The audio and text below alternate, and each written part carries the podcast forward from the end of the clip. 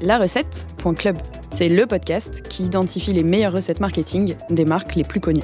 Agences, commerçants, SaaS ou e-commerçants, tous mes invités seront auditionnés avec un seul but leur faire cracher le putain de morceau et découvrir leurs recettes secrètes et magiques. Qui dit recette dit chef, ingrédients et dosage. Alors à vos crayons pour découvrir les meilleures recettes marketing.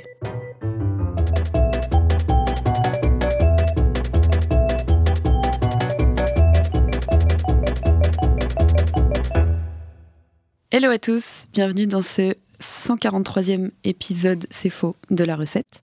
Aujourd'hui, je suis avec un ponte de la pub, Thibaut Daniel, directeur général adjoint d'Halloween Agency. Hello Thibaut. Salut Nora, merci de m'accueillir. Je suis très content d'être euh, sur ton podcast. Moi aussi, je suis très content que tu sois là. Avant d'expliquer un peu ce qu'est Halloween Agency, j'aimerais que tu nous racontes un peu ta life. Qui es-tu, que fais-tu? Eh ben, Je m'appelle Thibaut Daniel, j'ai 36 ans. J'habite à Toulouse et je suis en effet directeur général adjoint de Halloween Agency, qui est une euh, agence de communication basée à Paris et à Toulouse. Et euh, je suis dans la boîte depuis 8 euh, ans maintenant. T'as fait quoi comme études Est-ce que t'as toujours fait ça? J'ai fait un parcours assez classique. en fait, j'ai fait une école de commerce pour pas trop me fermer de porte et je savais pas trop ce que je voulais faire. Je voulais à la base bosser dans la musique. Moi, c'était vraiment ça mon objectif. Et je suis sorti d'école vraiment quasiment au pire moment de la crise du disque et de, la musique en général. C'était pas simple de trouver un job là-dedans. Et j'ai découvert complètement par hasard l'univers des agences que je ne connaissais pas du tout. Et j'ai pas fait d'études de communication. On avait un petit module de communication, mais très vite fait en, école de commerce. Et complètement par hasard, je découvre ça. Je découvre qu'il existe des agences en plus qui sont pas mal sur l'événementiel, sur la culture, sur la musique. Donc je me dis, bon, je serai peut-être pas en maison de disque, mais je vais quand même être un peu dans la, dans la musique. Et, euh, c'est comme ça que je démarre à la base euh, dans l'événementiel euh, chez ID Actif, qui était ma première, la première agence dans laquelle j'ai bossé. Et tu faisais quoi là-bas? Bah, J'ai démarré chef de projet classique, quoi, tu vois. Donc tu démarres au début de ta carrière, on va dire, dans, dans, dans la communication. Et je m'occupais notamment d'un gros projet qu'ils avaient gagné juste avant mon embauche pour la caisse d'épargne, où on développait en fait un projet super ambitieux d'accompagnement et de financement de la musique par la caisse d'épargne, donc un projet de sponsoring finalement, autour de la musique classique, autour de, des musiques actuelles et aussi de beaucoup de partenariats avec des salles de concert. Et donc c'était trop cool parce que j'avais vraiment euh, le meilleur des deux mondes. J'avais un job dans l'événementiel, dans une boîte qui tournait bien et, et, vraiment un gros lien avec la culture et la musique, donc c'était parfait. Et du coup, comment on passe de chef de projet à directeur général adjoint d'une des plus grosses agences de com française. on n'est pas, on est quand même pas une des plus grosses agences. On est dans le FNB. Tu vas parler un peu de. Tout à fait. On est une trentaine de personnes chez Halloween. Moi, j'ai un parcours hyper classique en fait. Donc, euh, j'ai fait d'abord un stage en maison de disques. Après, j'ai fait une alternance chez Orange à la musique. Après, j'ai bossé un an chez Ricard à l'événementiel musique. Ensuite, j'ai cette expérience chez ID Actif. Donc, c'est là que c'est là que c'est vraiment mon premier euh, CDI, on va dire, etc. Euh, bah, t'es chef de projet. Euh, tu fais des missions de chef de projet, donc tu gères différents clients, etc. Et, pour progresser, bah, euh, ce qui peut être pas mal, c'est de gérer des projets un peu costauds qui sont un peu essentiels pour la boîte, de les amener plus loin et tout simplement bah, d'évoluer comme ça. Quoi. Donc le parcours, c'est très simple. En tout cas, moi, ça a été assez simple. Tu es chef de projet. Après, chez, chez, chez tu avais ce qu'on appelle un chef de groupe. Donc en gros, tu gères des chefs de projet et tu es vraiment en interface directe avec le client. Et après, c'est là que j'ai changé de, boîte et que je, suis arrivé chez Halloween Agency. Et donc là, pareil, directeur clientèle, directeur associé et puis euh, récemment euh, directeur général adjoint. Et alors, c'est quoi ton quotidien en tant que directeur général adjoint aujourd'hui? Le quotidien, c'est beaucoup, beaucoup euh, l'humain gérer, une équipe en fait, hein, tout simplement. Je suis pas seul, on est plusieurs associés dans la boîte. Donc c'est gérer les équipes, mettre les bonnes personnes sur les bons projets selon leurs compétences et leurs affinités. Et moi j'ai aussi un rôle qui est assez déterminant, euh, enfin ce qui, ce qui me plaît et, ce sur quoi je pense je, je suis pas trop mauvais, c'est sur les, appels d'offres, de trouver justement la réponse qui, euh, qui va nous faire gagner un appel d'offres, puisque les agences, euh, je l'apprendrai à personne, c'est des compétitions tu as 2, 3, 4 agences en compétition pour un projet et tu as 3 semaines pour bosser. Et l'agence qui remporte le projet, c'est souvent l'agence qui, euh, bah, a proposé l'idée la plus, puissante, la plus efficace. Et moi, c'est vraiment cette partie-là qui me plaît beaucoup. Et une fois qu'on a gagné un projet, c'est de s'assurer avec les équipes qu'on va bien l'exécuter. Donc c'est là que le travail commence vraiment en vrai, mais tu obligé de faire la différence déjà sur ton idée à la base. Donc, tu as aussi un rôle euh, assez, entre guillemets, créatif. Tu accompagnes les équipes créa sur euh, la réponse aux, appels d'offres et tout Ouais, ouais, tout à fait. Nous, on n'est on pas du tout organisé comme les grosses agences. Ah, donc, on est une trentaine. Dans une grosse agence, tu as euh, un concepteur-rédacteur, tu as un planeur strat, tu as 15 graphistes, etc. Nous, on est vraiment à l'ancienne, quoi. Et c'est. Je le dis avec de l'affection, mais aussi, c'est un peu une de nos limites, faut reconnaître. Il faudra peut-être qu'on évolue par la suite. Donc les gens font, ont, des rôles assez multiples. Et donc oui, les associés, on a vraiment un rôle très important là-dessus, euh, sur l'idée, le concept. Et ensuite, on va le traduire concrètement euh, en projet avec les, avec les équipes. Et après, on a quand même un gros rôle aussi de relation client. Euh, clairement, on n'est pas une agence où si tu veux tu rencontres un associé ou un, directeur ou une directrice de l'agence euh, lors de la présentation et tu le vois plus jamais après pendant, pendant six mois. Euh, ça arrive. Euh, je pense que c'est pas la bonne manière de procéder. Donc nous, on est vraiment beaucoup en contact aussi avec les clients. Alors en effet, pour revenir un peu à l'historique de cette, de cette agence, elle a été fondée en 1993. Malgré le branding de ouf, on pourrait croire que c'est une toute nouvelle agence. Et en fait, non, pas du tout. C'est une agence qui va fêter ses 30 ans. Est-ce que tu peux nous expliquer un peu le début de cette agence, jusqu'à ton arrivée peut-être Ouais. Je vais t'expliquer ce qu'on m'en a raconté, puisqu'en effet, ça fait, que, ça fait que bientôt 9 ans que je suis là, mais euh, c'est une boîte qui a été montée en 93 à Toulouse, donc c'est une agence toulousaine, c'est un particulier, il faut le préciser. Euh, et en fait, elle a connu plein, plein de métiers différents, mais qu'elle a conservé. C'est ça que je trouve super intéressant dans notre boîte. À la base, c'était une agence d'hôtes et d'hôtesses. Donc en gros, d'autres agences où des marques venaient nous voir et nous disaient j'ai besoin de promoteurs pour ma marque, j'ai besoin de faire du street marketing, de vendeurs, etc. Euh, donc on a commencé comme ça, beaucoup dans les boissons, notamment Coca, Orangina, toutes ces marques, etc. Et assez tôt euh, Heineken aussi. Donc à la base on fait ça et on fait ça plutôt évidemment à Toulouse. Après on a un fichier national, on devient une agence dotée d'hôtesse et d'animation commerciale nationale. Et ensuite, il y a une douzaine d'années, on continue à grossir, etc. On ouvre des bureaux à Paris. Donc on monte, on monte à la capitale, mais on garde nos bureaux à Toulouse. Donc il y a toujours cette histoire, tu vois, on n'annule pas ce qu'on a, qu'on a créé avant. Et là, on devient vraiment beaucoup plus à la fois sur de l'événementiel euh, en général. Donc on prend les commandes des événements, on fait plus juste le staff événementiel, on, crée les événements de A à Z euh, pour des clients de plus en plus gros. Et en même temps, on lance une équipe sur la partie euh, social media. Et donc, c'est vraiment ces trois métiers aujourd'hui qu'on a. On a toujours notre partie OT hôtesse. Donc, si, une agence en a besoin quelque part en France, on peut le faire, ou une marque. Mais surtout, maintenant, le gros de notre business, c'est de gérer de A à Z des événements et de faire de la stratégie social media et production de contenu. Et le social media, vous l'avez commencé quand? On l'a commencé il y a une grosse euh, dizaine d'années, 10-12 ans, avec l'ouverture des bureaux à Paris. Et c'était quoi euh, le social media il y a 10-12 ans? Eh ben c'était euh, c'est une bonne question. c'était le début des enfin c'était le début ouais, c'était le début des influenceurs dans le sens où c'était vraiment le ils existaient déjà, mais ils n'étaient pas encore activés, si tu veux, pour, pour leur communauté, pour faire venir des gens sur des, sur des, des événements, par exemple. Tu avais vraiment euh, les marques sur la partie social media euh, commençaient vraiment à être actives, etc., mais pas du tout au niveau qu'on connaît aujourd'hui. Et puis nous, on était vraiment sur un truc aussi de, de vouloir créer des communautés, créer des médias, etc. Donc c'était vraiment une période hyper, hyper intéressante et hyper active à ce niveau-là. Est-ce que tu te souviens euh, des premiers annonceurs qui, qui ont commencé à se dire il y a un truc à faire sur le social media? Bah ouais, parce qu'en fait, moi, j'étais, euh, j'ai eu la chance d'en faire partie. En tout cas, un de ceux-là. Avant de, bosser dans des agences, moi, j'ai bossé chez, euh, chez euh, Pernod Ricard pendant un an. Et en fait, chez Pernod Ricard, on a lancé tous les comptes sociaux de la partie événementielle musique, Ricard Live Music, qui s'appelle maintenant Pernod Ricard Live Music, quelque chose comme ça.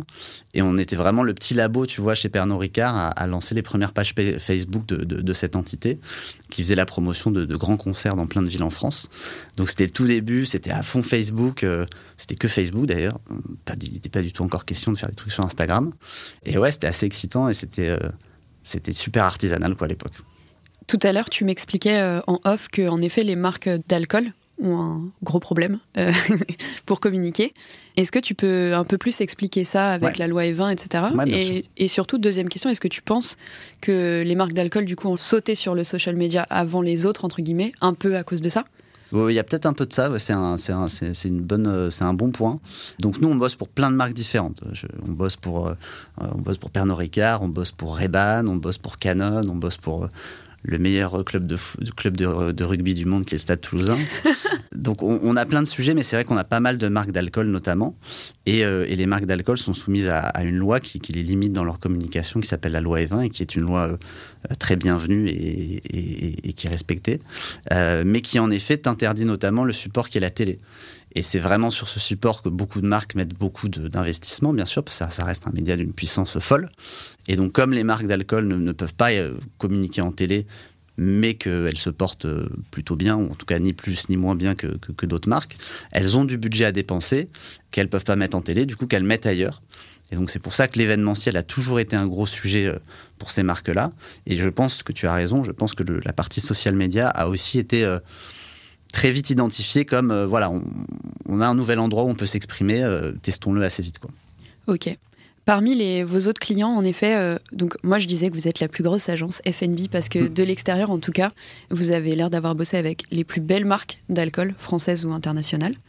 Parmi vos autres clients, j'ai vu que vous bossiez par exemple avec le PSG, ouais. avec Nivea, avec Levis. le genre d'activation que tu peux proposer à ce genre de marque, c'est aussi de l'événementiel alors nous, on a, vraiment ces, trois métiers que je t'ai décrits. Et, en réalité, les deux qui sont les plus importants aujourd'hui, c'est l'événementiel et le social media. Chez nous, c'est vraiment ça. Et ça tombe bien parce qu'on a réussi aujourd'hui vraiment à, à vendre ces deux compétences euh, de manière commune à nos clients. La plupart de nos clients, en tout cas, achètent et viennent chez nous parce qu'on peut faire ça. Et parce qu'on peut justement nourrir l'événementiel par le social media et inversement. Donc euh, en général, on pousse vraiment des stratégies qui sont comme ça, euh, qu'on appelle figital, donc euh, social media et, événementiel. Et parfois, le client, bah, il est plutôt convaincu par, par, un, des deux leviers et il ne fait que, que l'un des deux. Mais on essaie vraiment de pousser les deux. et le but, c'est toujours de créer vraiment une résonance sur les réseaux sociaux. Par exemple, pour le PSG, ce qu'on a créé, c'était une opération qui s'appelait Une nuit au parc. Et on faisait gagner à un couple, en fait, une, une nuit au parc. Donc, ils voyaient un match et ensuite, on retapait complètement une loge en chambre d'hôtel. Ils dormaient sur place, etc. C'était assez marrant. Mais euh, tu as cette idée à la base, tu la concrétises, mais surtout tu la fais beaucoup rayonner sur les réseaux sociaux à chaque fois. C'est vraiment toujours... Euh, ça, ça, avance ensemble. Et tu m'expliquais tout à l'heure aussi que le social media sert parfois à rationaliser et à rentabiliser, entre guillemets, une OP event. Comment vous traquez, euh, pour un annonceur, comment vous traquez le résultat obtenu via un événement, par exemple? Ouais, c'est, je pense que c'est hyper important parce qu'on on nous reproche souvent, euh, à juste titre, euh, qu'un événement, c'est très dur de, juger de son impact. Ah, c'est pas comme euh, un truc en télé où la télé, aujourd'hui, tu fais une pub télé deux minutes après, les gens, ils achètent le truc déjà sur Internet. quoi. C'est immédiat. quoi. Donc c'est plus diffus, c'est plus dur de pouvoir dire à une marque qui a fait une super année, euh, bah, les gars, c'est un peu grâce à nous. quoi. C'est toujours un peu, un peu dur de le justifier. Donc on a plusieurs indicateurs. Tu as des indicateurs très simples, événementiels, bah, qui vont être euh, évidemment la participation, qui vont être toutes les retombées. Ça, c'est quand même vachement important, les retombées presse, mais aussi les retombées digitales. Quoi. Maintenant, c'est un, un vrai indicateur de réussite. Si ton événement, évidemment, il est relayé par plein plein de médias, etc., tu, peux traquer cette couverture, ce reach finalement. Et après, les réseaux sociaux, bah, ils nous aident tout simplement parce qu'il y a des gens qui postent des contenus, parce qu'il y a des influenceurs qui viennent, euh, qui partagent leur expérience, qui font venir les gens. Tu as les événements Facebook, enfin, tu as, plein de leviers maintenant.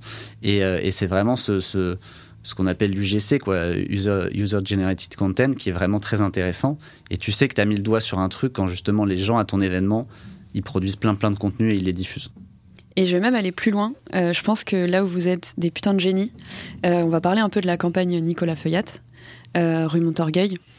Une de mes activités, c'est d'être la cofondatrice du Guide Ultime. Le Guide Ultime, gros compte influence à Paris, où on est sans arrêt démarché par des agences ou directement des annonceurs qui veulent qu'on crée du contenu sur leurs produits, leurs marques, etc. Là où vous êtes des putains de génies, c'est que habituellement, quand ça nous arrive, bah nous on demande un budget parce qu'on garde les contenus gratuits entre guillemets mmh. pour des trucs qui nous font kiffer. Et bien, bah, sur cette OP, entre guillemets, vous nous avez eu.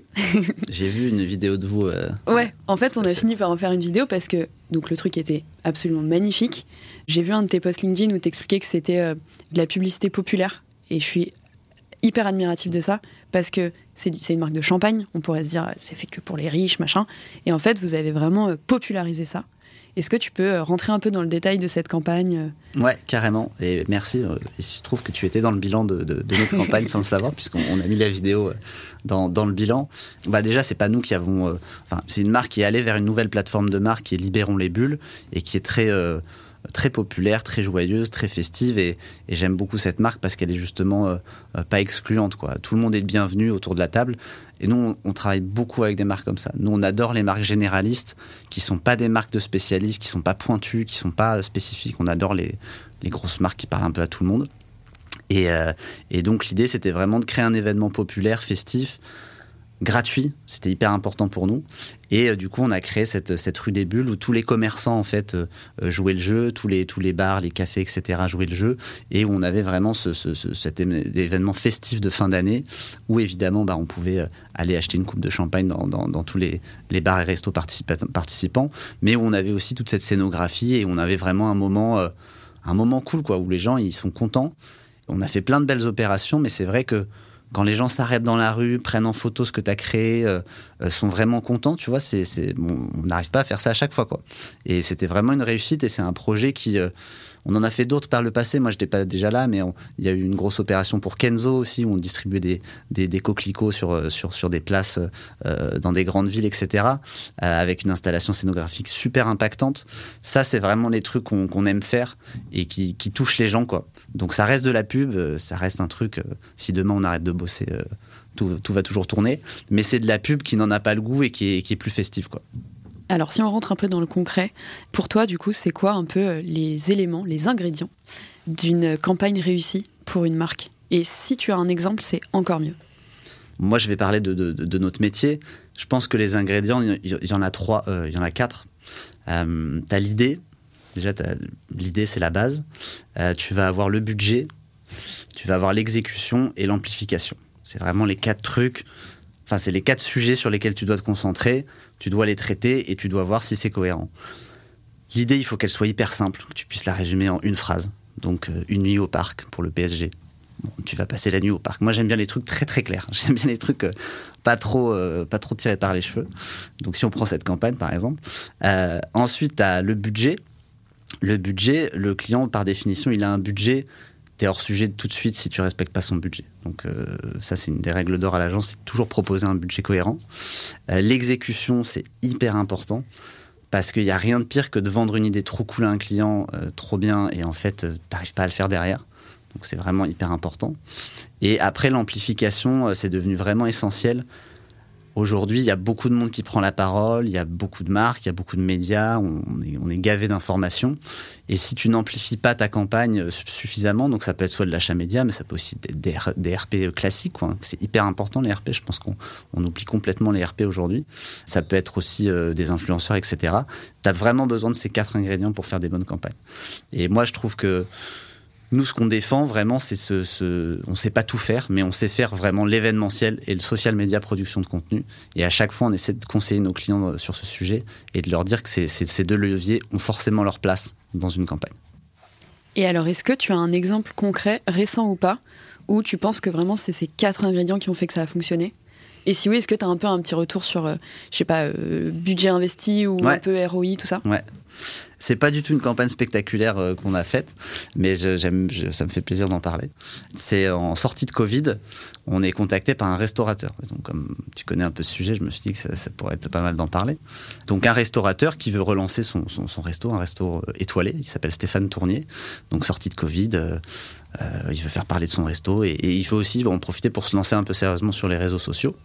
Et donc, on lui crée une opération très simple qui s'appelle Ma recette chez Tournier. Donc Tournier, c'est son nom de famille au chef. Et le concept, c'est extrêmement simple.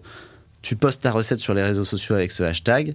Il retient la recette qui, qui, sent le mieux, quoi, tu vois. Tu as la chance d'aller dans le restaurant pour faire la recette, la peaufiner avec lui. Et après, pendant une semaine, ta recette est à la carte. Donc c'est une idée hyper simple. Évidemment qu'on est allé un peu loucher sur euh, ce qu'il y a chez Top Chef et, ce genre de choses. Mais voilà, l'idée, elle est très simple. Ma recette chez Tournier. L'exécution, elle est réelle ta recette va être en effet à la carte du restaurant étoilé. Le budget, franchement, je pense que ça a coûté 1500 euros. je veux dire, on a fait un logo, un communiqué de presse et on a mis 300 euros en médiatisation. il a eu plein de retombées et il a fait un JT sur M6. Un JT sur M6, c'est 3 millions de personnes en moyenne. Donc tu vois, c'est vraiment une campagne euh, toute bête, hyper simple à mettre en place, pas cher du tout et euh, qui est d'une efficacité euh, top quoi. Donc parfois, c'est pas la peine d'aller chercher des trucs trop complexes. Impressionnant. Il en est où aujourd'hui? Il va bien? Stéphane Ouais. Il va très bien, euh, je le ferai écouter ce, ce podcast. Il va très bien et on est en train de l'accompagner maintenant euh, aussi sur TikTok, qui est un peu un, qui est un peu un nouveau sujet pour nous. euh, on n'est pas en avance là-dessus. Donc on l'accompagne sur LinkedIn, enfin sur tous ses réseaux, et notamment lui, il est- il- on l'active pas mal sur LinkedIn et, et TikTok. Alors faisons la petite parenthèse TikTok. Pour une agence qui va fêter ses 30 ans. On en pense quoi de TikTok? Qu'est-ce que vous demandent vos clients? Où vous en êtes avec ça? TikTok, franchement, on n'est pas en avance du tout là-dessus. Sur ce, sur ce, média, euh, on tâtonne un peu, on commence à faire des choses euh, pour différentes marques. Euh, donc il faut qu'on s'y mette. Franchement, on n'est on pas encore spécialiste du tout du sujet. C'est un réseau qui a ses propres codes qu'il faut qu'on apprenne. Maintenant, c'est un réseau qui est incontournable. Quoi. Donc de toute façon, on n'a pas le choix, il faut s'y mettre. On n'a jamais été, nous, très... euh, on n'a jamais été euh, très pionniers, on va dire. On a toujours un petit temps de retard sur, sur ces sujets-là. Mais quand on s'y met, on, s'y met à fond. Et là, en l'occurrence, donc on fait ça pour ce chef. On a des sujets qui arrivent là-dessus pour, euh, pour des marques autour de la cuisine, notamment de la gastronomie, etc. Donc on, va s'y atteler. Trop bien. Hâte de voir. Est-ce que, après ces une demi-heure de euh, très joli monde et très jolies histoires, tu as une histoire d'un énorme fail avec, euh, pour une campagne avec un annonceur, un truc qui n'a juste pas marché Un truc qui a vraiment pas marché du tout, qu'on a souvent, ce qui se passe plutôt, c'est que ce qui marche pas, c'est qu'on gagne pas un projet, quoi. C'est là qu'on a, qu'on a notre gros problème. J'ai- pas d'exemple d'un truc qu'on a complètement raté, honnêtement, et c'est pas pour euh, nous jeter des fleurs. Mais, mais par contre, ce qui est vrai, c'est que des compétitions, on, en a perdu plein, et on continue à en perdre. Euh, c'est normal.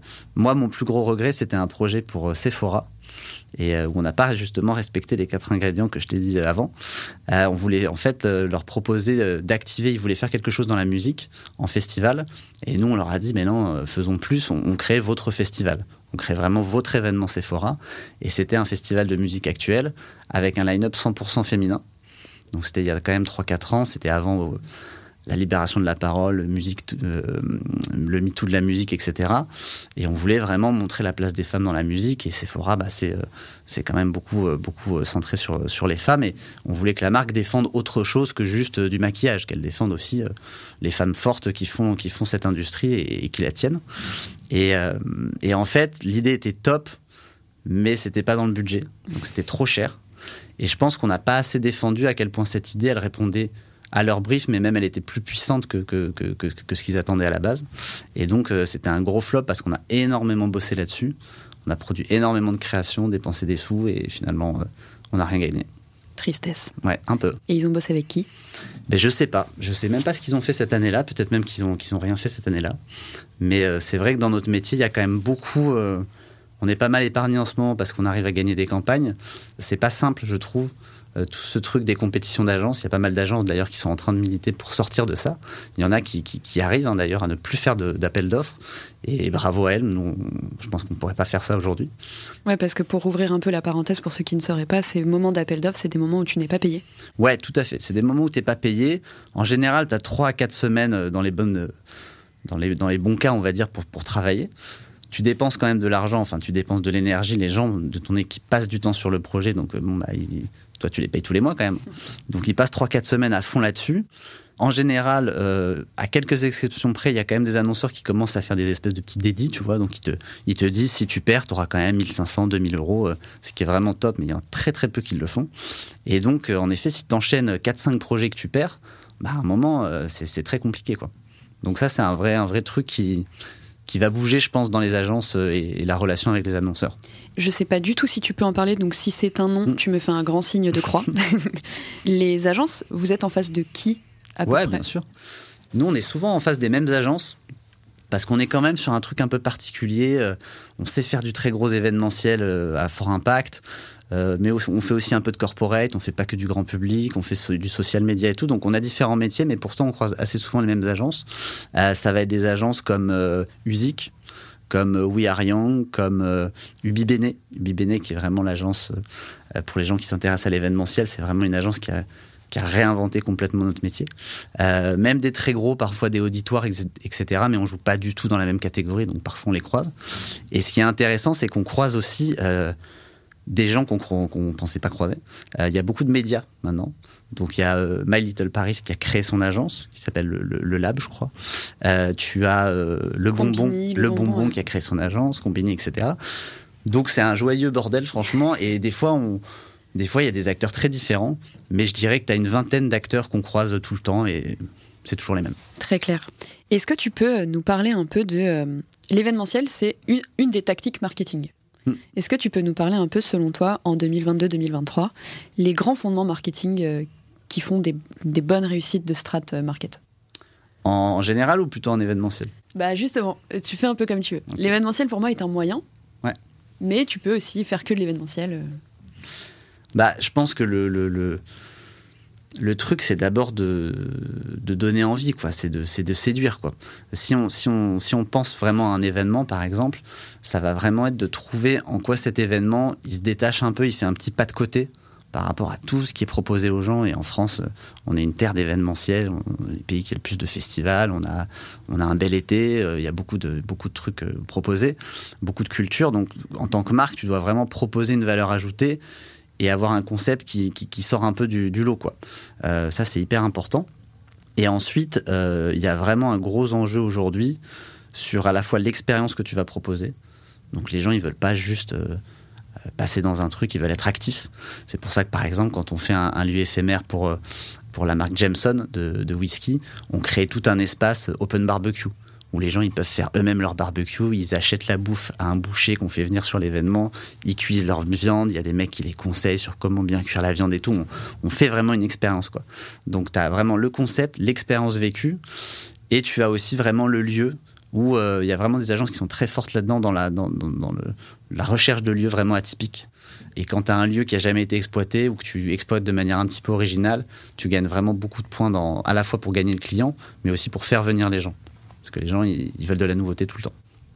Petite question, est-ce que ça vous est déjà arrivé de faire un événement euh, multimarque?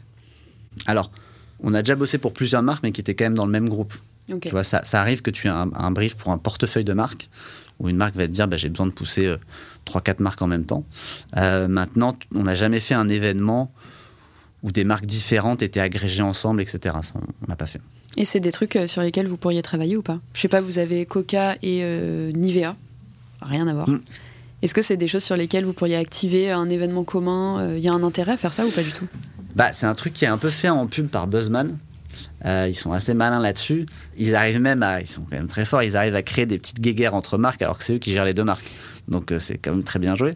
Donc ouais, Buzzman, ils font ça en communication, en affichage, où tu as ces, ces, réponses de, entre deux marques qui se tirent un peu la bourre et tout. nous, on l'a jamais fait, mais c'est pas con. Peut-être. non, mais peut-être, c'est pas une mauvaise idée. Il faut quand même avoir des gens en face de soi qui sont quand même très ouverts d'esprit parce que euh, dépenser des sous pour euh, aller un peu se mettre euh, face à un concurrent et créer un truc ensemble, il faut trouver les bons interlocuteurs quand même chez les marques, mais pourquoi pas. Et c'est quoi du coup votre plus grosse campagne ou le plus gros événement, le truc le plus fou que vous ayez fait? Le truc le plus fou qu'on ait fait, bah, je pense quand même que le dispositif qu'on a fait pour, pour Nicolas Feuillat fait partie des, des gros projets qu'on a menés clairement, c'était costaud. Ça, vous a pris combien de temps à peu près? Parce que je, suppose qu'il y a une négo avec euh, la ville. Ouais, en fait, c'est surtout avec les commerçants. En fait, il faut, il faut, il faut rassembler tous les commerçants qui soient d'accord pour participer à une opération comme ça, que chacun y trouve aussi son compte. Donc, c'est vraiment une, c'est une action à la base qu'on a vraiment pensé pour aider les commerçants et pour faire vivre un quartier, en fait. Et, il se trouve que, que, Nicolas Feuillat euh, avait cette capacité et, ça fonctionnait bien. Donc, c'est beaucoup de discussions avec les commerçants, beaucoup de repérage, beaucoup de techniques aussi, parce que des points d'accroche, comment on installe les choses, etc., c'est pas simple. Donc, des corps de métier très différents quelques seaux d'eau reçus par les voisins euh, quand même qui n'étaient pas toujours hyper ravis de nous voir débarquer avec des, euh, des espèces d'engins de, pour, pour accrocher tout ce qu'on avait accroché. ah oui, parce euh, qu'en fait, vous deviez aussi convaincre tous les riverains. Ouais, alors c'était une information qui était donnée aux riverains. Et, et après, on avait l'accord de, de tout l'association des commerçants, tu vois, donc ça, ça suffit. Mais, mais oui, c'est sûr que l'événementiel, c'est aussi... Bah, ça vient aussi perturber un peu l'espace euh, grand public, on va dire. Euh, mais bon, c'est ça aussi qui fait qu'une ville euh, vit. Et je trouve qu'il y a quand même beaucoup de marques qui maintenant font ça très très bien, quoi. Je veux dire, quand il y a un événement organisé par Red Bull, par exemple, à Toulouse, ils ont fait le truc de la caisse à savon il y a quelques, il y a quelques mois. il y a des milliers de personnes qui viennent, les gens sont très contents, c'est top. Certes, il y a de l'affichage de marque, etc. Mais ça vraiment, ça apporte un truc quoi, dans, dans, dans, la vie culturelle et la vie de tous les jours de, des habitants. Et je pense que quand les marques arrivent à faire ça, c'est là qu'elles touchent vraiment une vraie solution. Et Red Bull, pour ça, est vraiment un, un super exemple. C'est d'ailleurs une des marques qui a le mieux compris qu'il fallait vraiment faire de l'événementiel et justement du, social media et des contenus. Et ça, ils l'ont compris avant tout le monde et ils sont, ils sont très très forts. Trop bien. Petite question, tout à l'heure tu parlais de, du bilan, du coup, euh, par Nicolas Feuillade par exemple. Comment vous traquez le résultat d'une campagne euh, et surtout jusqu'à quel KPI vous allez traquer? Est-ce que ça s'arrête à nombre de vues, reach, etc. Ou est-ce que vous pouvez carrément corréler, je sais pas, euh, l'augmentation des ventes, des choses comme ça? Alors, passe pas sur cette opération, mais oui, euh, il y a beaucoup d'opérations où, on fait du drive to store en fait. Hein. donc, notre activation permet, soit par un bon de réduction, soit par, euh, soit, de manière digitalisée, permet justement d'accéder à l'achat du, du, produit ou, du service. Donc ça, c'est un truc quand on peut qu'on met bien sûr en place. Et après, on est vraiment aidé par d'autres agences. Il faut aussi se dire que c'est pas nous qui faisons tout. On sait pas faire des RP. Donc euh, tu as une agence RP qui fait les RP et qui vient ensuite avec son bilan en disant bah voilà, moi j'ai permis de toucher tant de personnes. Euh, nous, quand on gère le social media, on peut apporter ces infos. Évidemment que tu vas aller voir combien tu as eu de personnes, mais aussi euh, euh, combien de produits tu as vendu, quelle quantité, à quel moment ça a plus vendu que d'autres, etc. Donc, tu as toute une série d'éléments qui sont, qui sont utiles comme ça. Et après, ce que font beaucoup les clients, c'est ce que tu vas chercher souvent en événementiel aussi, c'est de la notoriété, quoi. Donc, c'est de voir avec des sondages, des questionnaires pendant ton événement, après, avant, et puis même hein, des sondages annuels. Est-ce que ma notoriété, elle a avancé un petit peu? À quel mot-clé je suis associé? Et c'est vraiment comme ça que tu arrives à faire bouger des marques. Ça prend du temps, mais c'est des indicateurs hyper importants. Est-ce que tu te souviens, euh, Nicolas Feuillade, combien de personnes ça a touché? Moi, j'ai. Non, mais j'ai pas les chiffres, mais oui, c'est enfin, j'ai pas les chiffres en tête, c'est en millions. Après, moi, je me, je me méfie toujours de ces trucs parce que je trouve que c'est. Non, mais c'est. Enfin, tu vois, oui, euh, t'as plein de bilans où tu dis mon poste, il a touché un million de personnes. Euh, qu'est-ce que ça veut dire? Enfin, non, il a pas touché un million de personnes. Il y a plein de gens qui sont passés devant, qui l'ont pas vu. C'est pour ça que c'est marrant parce que le digital nous permet à la fois aujourd'hui d'amener plus de données et de, de, concret, mais je me méfie quand même toujours de ces chiffres euh, euh où tu as l'impression de, de, dire à ton client la terre entière a vu ton projet. non, enfin, donc oui, je pense que ça a touché des, centaines de milliers de personnes, mais parce que aussi il y a eu de la, il y a eu de la télé, parce qu'il y a eu plein d'autres relais, etc. Donc c'est quand même toujours très dur à estimer, je trouve. Complètement, et c'est pour ça que je fais ce podcast. Et j'attends la personne qui me donnera une réponse. Est-ce qu'elle existe? Je ne sais pas. Du coup, je vais te poser une petite question euh, rituelle. Euh, c'est juste un avis, mais tu penses quoi des affichages publicitaires dans le métro? Bah, J'en pense que moi, ça me dérange pas si tu veux quitter la publicité euh, dans le métro, dans l'espace public. Je suis euh, assez contre tout ce qui est en train d'être mis en place d'affichage digital parce que je trouve, enfin, je trouve que ça n'apporte pas vraiment grand chose en plus. Évidemment, écologiquement, c'est euh, c'est c'est vraiment pas une bonne idée. Mais euh, je trouve que la, la, la pub en soi me, me, me choque pas dans l'espace public. Euh, ça permet aussi de financer de financer un certain nombre de choses. Donc quand elle est bien faite, elle me pose aucun problème. Je trouve que ça suffit quoi. L'affichage print suffit. Je comprends pas pourquoi on met des trucs partout digitalisés, des écrans, etc. Qui pour le coup sont beaucoup plus intrusifs et ne servent pas plus le propos qu'une très belle affiche print bien pensée. Quoi. Vous, ça vous arrive, par exemple, tu parlais d'amplification, ça vous arrive sur, je sais pas, un événement de l'amplifier par euh, du print? Alors nous, on fait très peu de... Il nous est arrivé de faire une campagne d'affichage, de, la créer vraiment, de la piloter, tu vois, au niveau national pour, pour Pelfort, par exemple, la, marque de bière. Mais c'est euh, c'est un accident, j'ai envie de dire. On était très content de le faire, mais les gens viennent pas nous voir pour ça. Après, euh, bien sûr que tu as de l'achat média. En termes de print, euh, après, non, on, on fait pas de campagne d'affichage pour nos événements et on fait pas de campagne d'affichage tout court, ça fait pas partie de notre, notre métier. C'est quoi le, prochain euh, gros truc là que vous allez nous sortir? Bah, en fait, on attend beaucoup le retour des festivals, nous. C'est un gros sujet euh, chez nous chaque année. Euh, avant, le, avant le Covid, on, faisait une quinzaine de festivals par an pour différentes marques en fait. Et, là, tu vois, on revient sur la question de la pub. Est-ce qu'elle a sa place en festival? Je ne sais pas. Aujourd'hui, il y a quand même beaucoup de festivals où 20 à 30% du financement, ça vient notamment des partenariats privés euh, et donc de la pub, de, l'événementiel et de la présence de marques. Donc euh, nous, on attend pas mal la période des festivals. Euh, on attend pas mal qu'elle revienne. On a deux trois gros clients qui s'y intéressent. Et, et puis et puis après sur toute cette période vraiment Hum, avant l'été, on va avoir aussi pas mal d'événements corporate qu'on organise et qui sont aussi des gros, des gros sujets.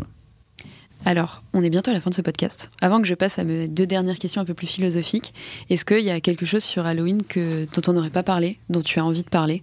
Bah, on recrute euh, souvent, donc euh, faut pas hésiter, euh, faut pas hésiter à, nous suivre notamment sur, LinkedIn. On fête nos 30 ans cette année, donc on va essayer de, faire un peu plus parler de nous. Et après, je dirais que c'est voilà, pour, moi, ça fait partie des, agences, mais comme d'autres que j'ai citées, qui sont vraiment des super endroits pour apprendre notre métier.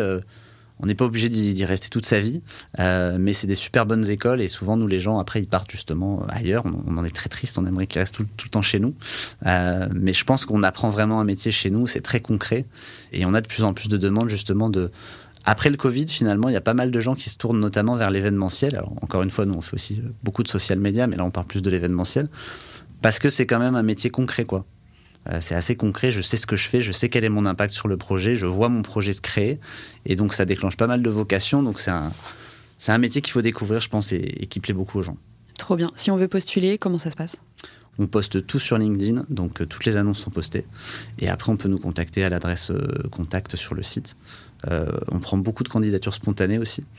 Euh, on essaie vraiment de garder les, les bons CV de côté.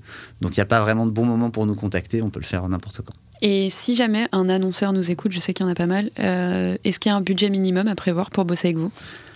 Il n'y a pas vraiment de budget minimum. Nous, on n'est pas des spécialistes. Moi, j'aime encore une fois, je ne veux pas qu'on devienne des spécialistes. Donc, on n'est pas spécialisé dans un type de, de, de projet, on n'est pas spécialisé dans un type de budget précis. Le fait est que, quand même, nos budgets, ils vont entre, on va dire, 20 000 et 20 000 euros à l'année et plus d'un million en fait. C'est un peu ça la fourchette, donc c'est une sacrée fourchette. Donc il n'y a pas vraiment de budget limité, mais c'est vrai que quand tu veux faire du social media, bah, très vite, il faut, faut, faut, faut, amplifier, il faut produire des contenus, ça coûte un peu de sous. Pareil pour l'événementiel, donc je dirais qu'à partir de 20 000 euros, quand même, on peut commencer à faire des choses. Trop bien, c'est rassurant. Parfois, c'est beaucoup plus. Alors, petite question philosophique. Tu es quelqu'un de très calme, donc euh, quel est ton mantra au quotidien? Moi, j'aime bien deux, deux, deux mantras euh, que je relis vraiment au boulot. Hein. Évidemment, j'ai pas que mon boulot dans ma vie, mais on est là pour, pour parler de ça.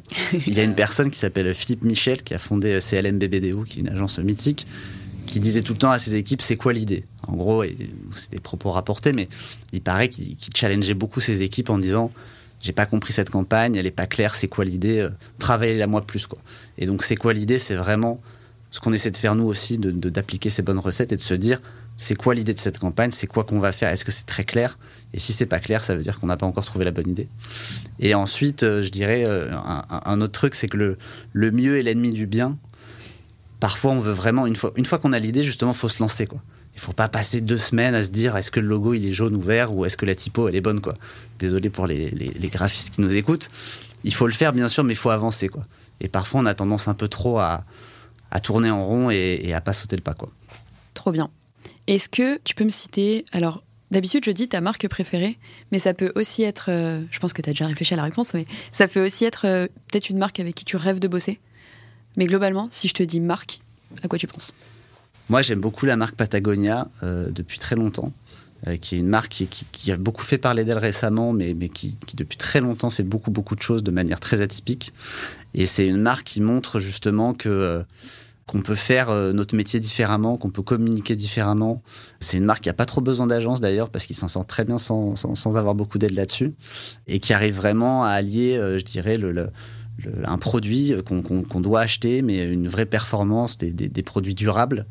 Et c'est une marque qui a inventé plein plein de nouvelles manières de communiquer, qui est, qui est super inspirante. Il y a beaucoup de boîtes, d'agences, mais aussi d'annonceurs qui s'inspirent aujourd'hui de Patagonia sur euh, tous leurs engagements, qui sont assez forts, écologiques, sociaux, etc. Donc ça, c'est une marque super inspirante. Si un jour on peut bosser avec eux, je suis content. Et tu crois qu'ils bossent avec une agence ou pas? Oui, oui c'est sûr qu'ils bossent avec une agence, mais ce qui est marrant, c'est que c'est une marque qui on en a beaucoup plus entendu parler pour des trucs qui n'ont rien à voir avec des campagnes de pub. On en a entendu parler parce que euh, un moment ils ont eu, euh, je sais plus par quel biais, mais il y a une loi que Trump a fait passer ou je sais plus quoi, où en gros ils ont, pu récupérer pas mal de, sous, de taxes qu'ils avaient plus à payer et ils ont décidé de les refiler à des associations. Euh, ils ont fait plein de trucs comme ça qui ont beaucoup fait parler. Ils ont changé les étiquettes aussi de leurs leur vêtements pendant une certaine période où il y avait un message incitant à, à pas voter pour Trump. Donc c'est une, une boîte qui est devenue politique en fait. Et c'est ces, actions politiques qui font beaucoup parler d'elle, beaucoup plus que des campagnes de communication. Et je trouve ça hyper, hyper intéressant comme approche. Et tu trouves, tu trouves que ça reste du marketing bienveillant? Ou rajouter de la politique à une strat marketing, tu, tu en penses quoi? Moi, je pense que les entreprises, elles vont devenir politiques. Enfin, je pense que dans les années à venir, ça va vraiment être un sujet. La Maïf le, dit très bien et le, raconte très bien. Euh, euh, tu as tout ce truc des entreprises à mission, on aime ou on n'aime pas, mais c'est un premier pas. Tu as le label Bicorp, tu as plein de choses qui sont en train de bouger. Et moi, je pense que les entreprises, elles, doivent prendre position euh, sur un terrain qui soit crédible. Évidemment, mettre leurs actes en cohérence avec ça. Mais, mais moi, je trouve ça bien. Je trouve que les, marques, elles doivent prendre position et raconter la, la vision qu'elles ont au-delà de leurs services ou de leurs produits, mais, mais de, de, la société qu'elles veulent défendre. Quoi. Et c'est un conseil que tu donnes à, vos clients? J'ose pas encore trop le faire. c'est une bonne question, mais je pense qu'il faut qu'on le fasse. Il faut qu'on se l'applique aussi à nous en tant que boîte. On est une petite boîte de 30 personnes, mais il y a plein de trucs qu'on peut faire différemment. Mais je pense que de plus en plus, les opérations qui auront vraiment euh, du sens, ce sera vraiment des opérations euh, qui, euh, où il y aura cette, prise de risque quelque part d'une marque qui, ose prendre position, qui, se fera peut-être bâcher. Il ne faut pas tomber dans du greenwashing et tous ces trucs, bien sûr. Mais ouais, j'aimerais bien qu'on soit à l'origine de projets un peu risqués, un peu audacieux comme ça, et qui ensuite vraiment impactent la marque dans la durée. Quoi. 2023 est là pour ça. Exactement. J'ai pas du tout envie que ce podcast s'arrête, donc je vais te poser une dernière question. à force de bosser avec autant de marques, est-ce que tu vas monter ta marque? Bah moi, je suis pas un je suis pas un entrepreneur, moi, en fait. D'ailleurs, je sais pas ce que je fais dans, ce podcast, pour être très honnête. non, moi, je suis pas, je suis pas un entrepreneur. Euh, j'ai un parcours très, très classique. Euh, je suis en CDI, etc. Donc, euh, donc non, je, suis bien là où je suis. mais je pense que j'aimerais bien que notre agence devienne une marque en soi, si tu veux. J'aimerais bien que notre agence soit, soit dans les années à venir très lisible pour ce qu'elle fait, euh, très identifiée. Je trouve que des boîtes qui ont réussi à faire ça, c'est Buzzman évidemment, mais c'est aussi Ubi Bene dans l'événementiel. C'est des boîtes qui sont, euh, qui sont devenues des marques pour le coup. Les annonceurs vont les voir parce que, parce que ça a de la valeur, tout ce qu'ils ont créé, tout ce qu'ils défendent. Donc euh, moi j'aimerais bien que ma marque ce soit Halloween et, et que ça dure. Bah, tu peux passer par une agence pour refaire ta plateforme de marque. Carrément, ouais, tu peux. Non, mais il faut toujours se faire aider. Il faut pas penser qu'on peut tout faire, euh, tout faire tout seul. Mais, euh, mais bon, pour, pour, pour l'avenir d'une boîte comme la nôtre, je pense que l'impulsion, elle doit quand même venir de, de l'intérieur, des, des, des, salariés, des équipes et, et, de nous, les associés. Mais je trouve qu'on est en train de dessiner un bon sillon et, et j'espère qu'on va continuer à prendre un peu des risques et à innover sur nos projets. C'est tout ce que je te souhaite. Merci. Merci Thibaut. Si jamais les gens veulent t'écrire, LinkedIn, Ouais, LinkedIn, euh, carrément. J'essaie de, de, de, répondre à tout. Euh, enfin, je réponds à tout. C'est pas comme si j'avais 15 euh, 000 demandes par jour. je suis pas encore un influenceur de LinkedIn. donc, ouais, LinkedIn, c'est très bien. Et puis après, nous appeler au bureau. Trop bien. Donc, Thibaut Daniel sur LinkedIn. Thibaut Daniel, absolument. Merci pour ton temps. Merci beaucoup. Et à bientôt. Merci. Bon, bah, comme d'habitude, hein, il n'y a toujours pas de recette magique. Finalement, c'est la somme des ingrédients minutieusement choisis et l'amour que l'on met dedans qui crée les meilleurs produits. À bientôt!